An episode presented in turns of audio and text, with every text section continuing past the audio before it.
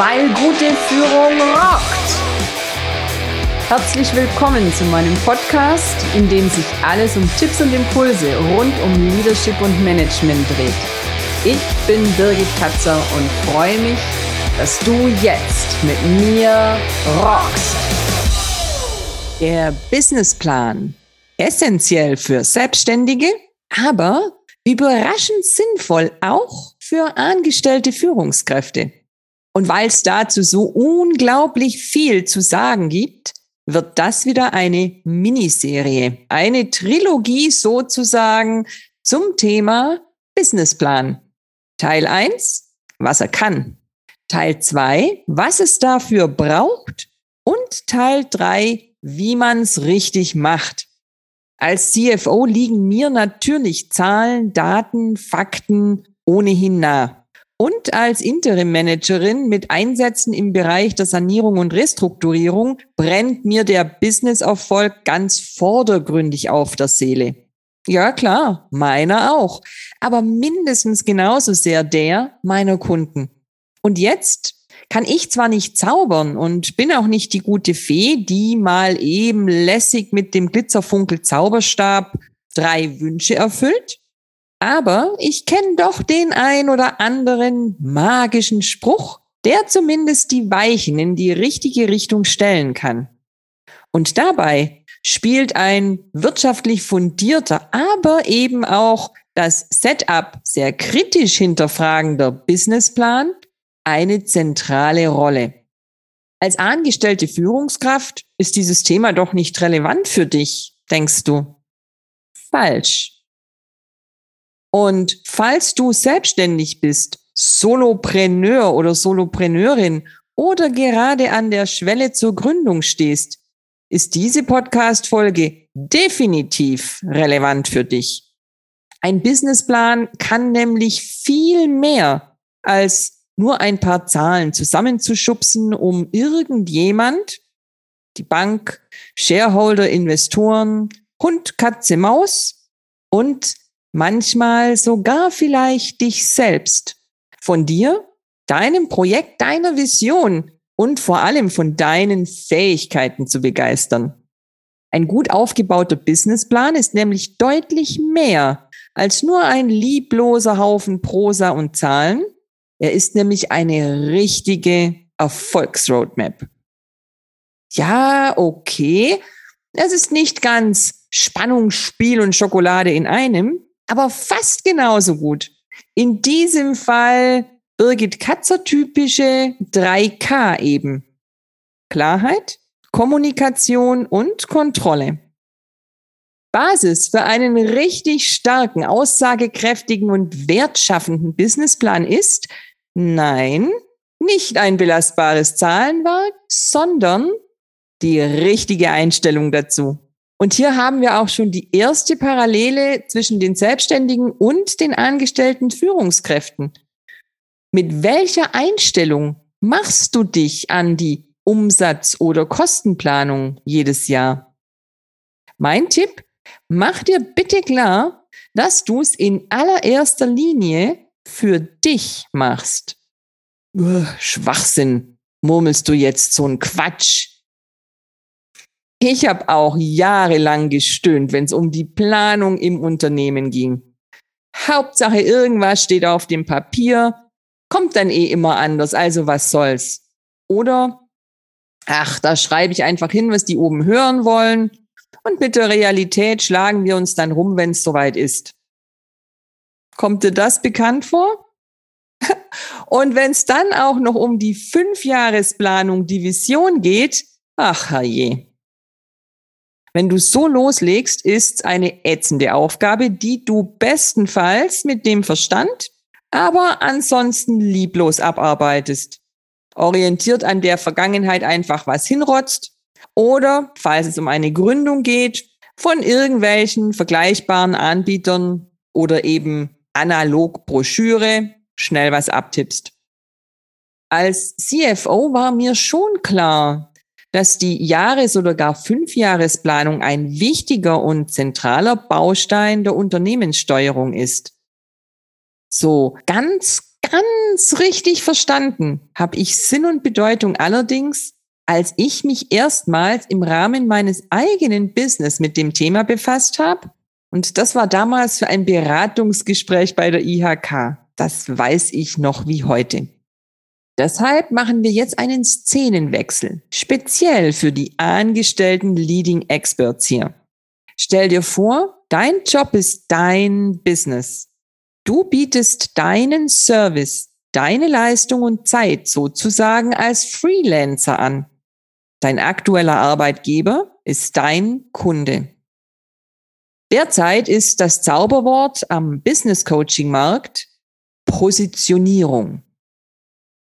Lass mich das doch einmal aufgreifen und ja, auch als angestellte Führungskraft darfst du dir die Fragen stellen.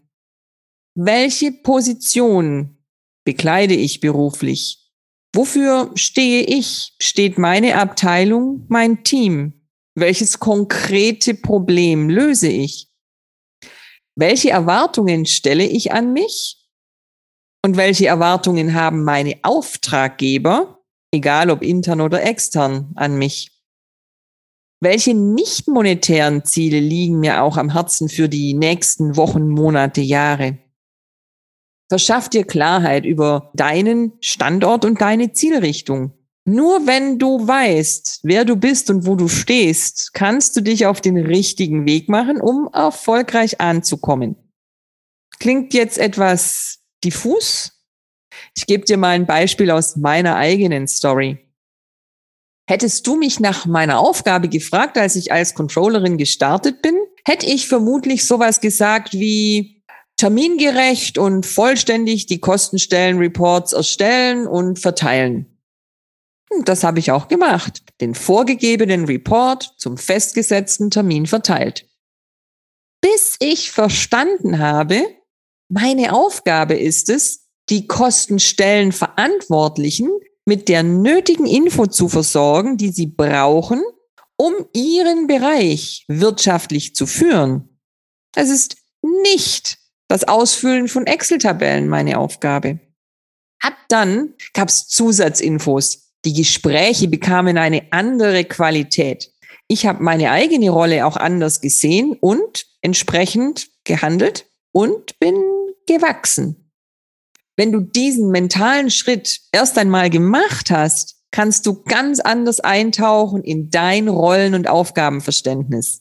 Egal, ob es deine angestellte Karriere ist oder dein eigenes Business.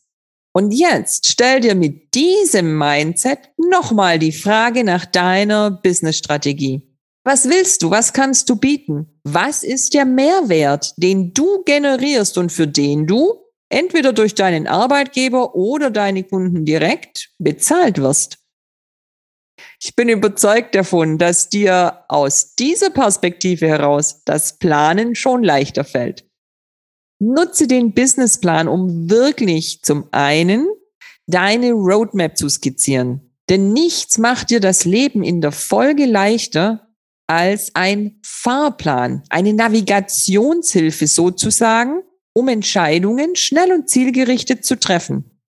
Und wenn es mal schwierig wird, ist er eine gute Erinnerung daran, wofür du angetreten bist. Zum anderen hilft dir der Businessplan dabei, für dich zu klären, welche Ressourcen du für deine Aufgabe, für deine Mission brauchst. Egal, ob es neue Software ist oder mehr Personal, egal, ob es eine Versicherung oder eine Fortbildung ist. Wenn du diese Fragen mit Blick auf das Ziel und Ergebnis deiner Aktivität stellst, und nicht mit Blick auf das Budget des vergangenen Jahres, liegen deine Erfolgschancen deutlich höher. Selbst wenn sich durch äußere Faktoren ein Engpass ergibt, sei froh, denn jetzt hast du ausreichend Vorlauf, um dir Gedanken zu machen, wie das Thema gelöst werden kann. Und ja, auch hier nochmal ein Wort in Richtung angestellte Führungskräfte. Es gibt nichts Besseres in einer Ressourcendiskussion als eine klare Herleitung der benötigten Ressourcen durch die Verknüpfung zu den gewünschten Ergebnissen. Also, liebe Stakeholder, gerne realisiere ich Ihnen Projekt XY. wenn ich ABC zur Verfügung habe. Wenn das nicht zusätzlich möglich ist, müssen wir klären, was stattdessen entfallen, beziehungsweise wo und wie Ressourcen umgeschichtet werden können. Und richtig überzeugend bist du eben nur, wenn du dir vorher klar geworden bist über deinen Mehrwert und Reminder an meine Story, das ist nicht den Bericht pünktlich abzugeben. An dieser Stelle ergibt sich auch der perfekte Bogen zur zweiten wesentlichen Rolle, die ein Businessplan spielt. Er ist ein geniales Kommunikationsinstrument. Ein Beispiel habe ich dir eben schon genannt. Den Abgleich zwischen Ergebniserwartung und verfügbaren Ressourcen. Und auch hier ist es eigentlich egal, ob du deine Ressourcen intern, also innerhalb des Unternehmens abrufen und begründen musst, oder ob es um das Überzeugen externer Geldgeber, Investoren oder Banken geht.